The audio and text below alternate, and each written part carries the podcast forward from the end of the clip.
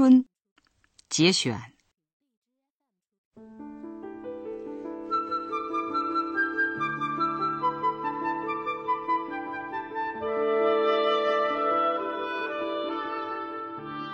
春是多么可爱的一个名词，自古以来的人都赞美它，希望它常在人间。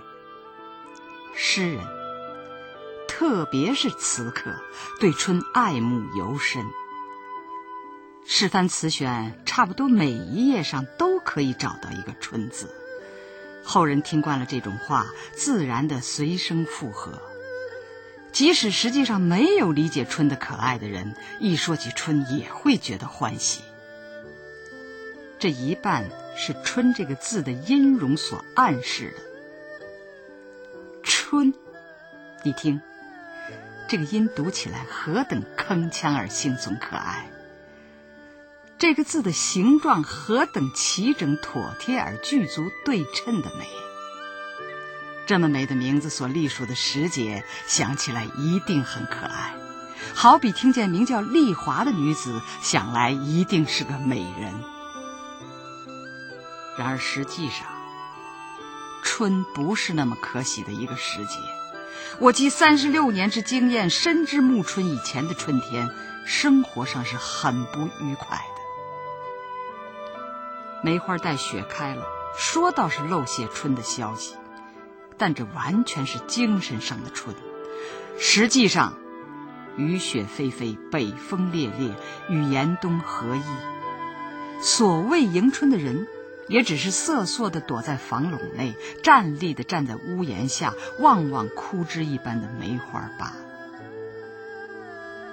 再迟个把月吧，就像现在，惊蛰已过，所谓春将半了。住在都会里的朋友，想象此刻的乡村足有画图一般美丽，连忙写信来催我写春的随笔，好像因为我威傍着春，惹他们妒忌似的。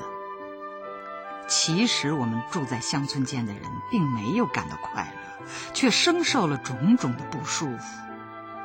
寒暑表剧烈的升降于三十六度至六十二度之间，一日之内乍暖乍寒。暖起来可以想起都会里的冰激凌，寒起来几乎可见天然冰，饱尝了所谓料峭的滋味。天气又忽晴忽雨，偶一出门，干燥的鞋子往往拖泥带水归来。一春能有几番情是真的？小楼一夜听春雨，其实没有什么好听，单调的很。远不及你们都会里的无线电的花样繁多呢。春将半了，但它并没有给我们一点舒服，只教我们天天愁寒愁暖、愁风愁雨。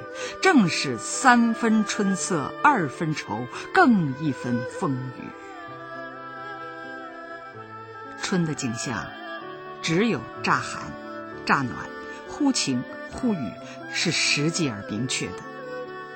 此外，虽有春的美景，但都隐约模糊，要仔细探寻，才可依稀仿佛的见到。这就是所谓寻春吧。有的说，春在麦花生里；有的说，春在梨花；又有的说，红杏枝头春意闹。但这种景象，在我们这枯寂的乡村里，都不易见到。即使见到了，肉眼也不易认识。总之，春所带来的美少而隐，春所带来的不快多而缺。诗人词客似乎也承认这一点。